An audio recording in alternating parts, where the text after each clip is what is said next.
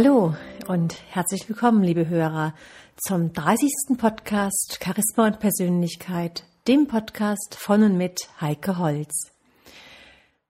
Ja, nachdem wir uns das letzte Mal mit dem Thema Probleme oder Herausforderungen beschäftigt haben, kamen doch einige Fragen auf, wie wir eigentlich mit Problemen umgehen.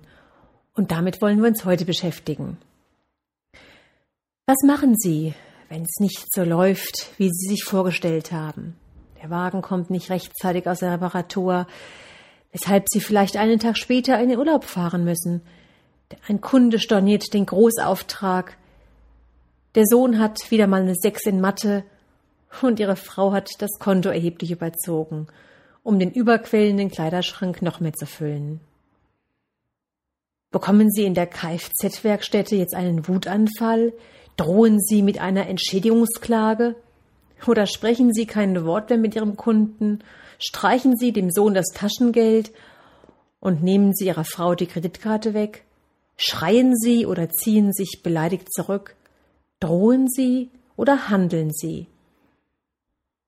Und wie gehen Sie mit sich selbst um?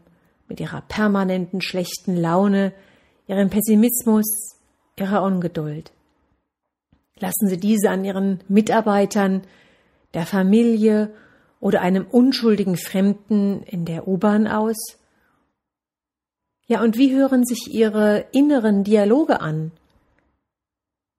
Reden Sie sich vielleicht ständig als Trottel oder als Dummkopf an oder bauen Sie sich selbst auf und sagen Sie, ich schaffe das. Ja, und je nach Temperament und Charakter haben wir die unterschiedlichsten Methoden, uns einer echten Lösung zu entziehen. Da gibt es den Ignoranten. Was ich nicht weiß, macht mich nicht heiß.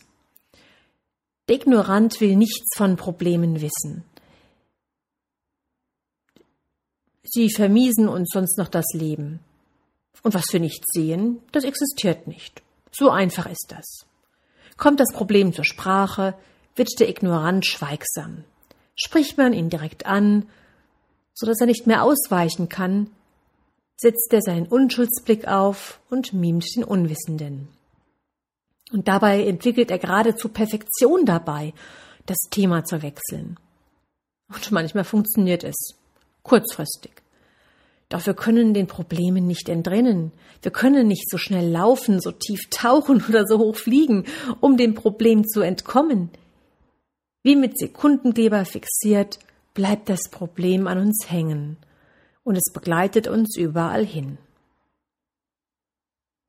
Ein weiterer Charaktertyp ist der sogenannte Verdränger, die sogenannte Vogelstrauß-Politik. Das Problem ist ihm zwar bewusst, aber er will sich nicht damit befassen, sei es, weil es ihm unangenehm ist, sei es, weil er sowieso keine Hoffnung hat, die Situation in den Griff zu bekommen.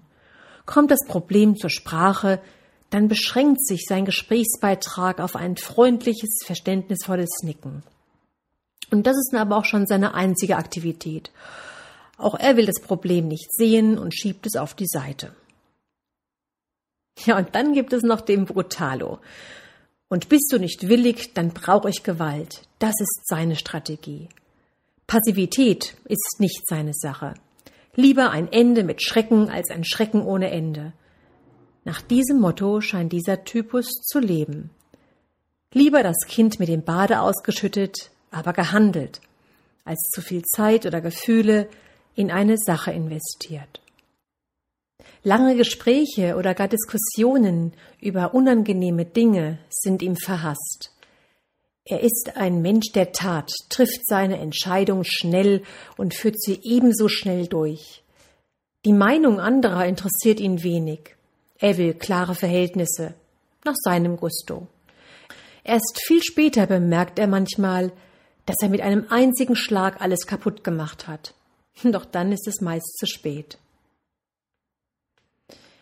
Ja, und dann gibt es noch den Entscheidungsunfähigen, der ständig zögert und zaudert. Er möchte alles und das ist meist ein wenig zu viel. Er kann sich nur schwer entscheiden, ist stark von anderen Menschen abhängig.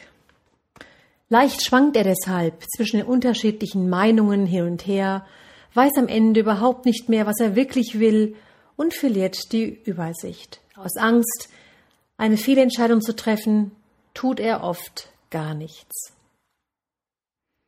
Ja, und als letzten Charaktertypen kennen wir den Problemlöser. Wir sagen auch oft, das ist der mit dem Mutter-Teresa-Komplex. Dieser Typ erfreut sich großer Beliebtheit. Egal, ob Sie ein großes oder kleines Problem haben, bei ihm finden Sie immer ein offenes Ohr. Er nimmt sich Zeit, überschüttet Sie mit Lösungsvorschlägen, aber ehrlich gesagt, Sie wollen nur das hören, was Ihnen gefällt. Mit seinen kritischen Bemerkungen oder gar seinen Ratschlägen, Sie sollten etwas ändern, können Sie nicht so gut umgehen. So wird er meist nur als Mülleimer benutzt, aber nicht als Ratgeber geschätzt. Eine eher unbefriedigende Situation. Ja, und keiner dieser Methoden, keiner dieser Typen bringt uns einer Lösung näher. Anstatt sich der Situation, und sei sie noch so schwierig, zu stellen, entziehen sich die meisten Menschen lieber der Verantwortung. Was passiert dann? Bekanntlich lösen sich Probleme nur in den allerseltensten Fällen von selbst. Meist werden sie sogar eher größer, je länger man sie unbearbeitet liegen lässt. Wir schaden also immer nur uns selbst. Doch das wollen wir nicht wahrhaben. Wie viel besser würde es uns gehen, wenn wir, anstatt davon zu laufen, die Ärmel hochkrempelten und endlich aktiv würden. Und die Lösung ist ganz oft viel einfacher, als wir uns vorstellen können. Also nicht verdrängen, nicht ignorieren, nicht die Hauruck-Methode, sondern auf die weiche, sanfte Art können wir Probleme lösen, unsere Lebensqualität steigern und so einfach glücklicher leben. Johann Wolfgang von Goethe sagte einmal, es ist nicht genug zu wissen, man muss es auch anwenden. Es ist nicht genug zu wollen, man muss es auch tun. Dann schauen wir uns dieses Zitat mal näher an. Da geht es also zum einen ums Wollen. Als erstes müssen wir unser Leben wirklich verändern wollen. In dem Moment, wo wir von innen heraus an unserer Einstellung, an unserem Handeln etwas ändern, erfolgt auch eine Veränderung im Außen, ganz automatisch. Es hört sich ganz einfach an, wenn ich zu Ihnen sage, dass wir eigentlich nur in uns selbst die Weichen stellen müssen, den Hebel von negativ auf positiv umschalten müssen und dann geht es von alleine los. Ja, und warum hört sich das so einfach an und erscheint für viele so schwierig? Weil die meisten Menschen Angst vor Veränderungen haben. Veränderung heißt aber hier nicht anders zu werden, Veränderung heißt vielmehr zu wachsen, sich in den Menschen zu entwickeln, der man in Wirklichkeit ist. Dann geht es in diesem Zitat von Goethe um das Tun. Viele Menschen reden ihr ganzes Leben lang von ihren guten Vorsätzen. In dieser Zeit hätten sie jedoch schon längst etwas tun können. Was hält uns davon ab, endlich zu handeln? Wir selbst sind das größte Hindernis für unsere persönliche Weiterentwicklung. Da müssen wir nur mal an den letzten Jahreswechsel denken. Was nehmen sich da manche Menschen so alles fürs neue Jahr vor? Und was haben wir dann wirklich realisiert? Haben wir vielleicht das Rauchen aufgehört, unser regelmäßiges Sportprogramm durchgeführt, unsere Mitarbeiter regelmäßig gelobt, wie wir uns es vorgenommen haben?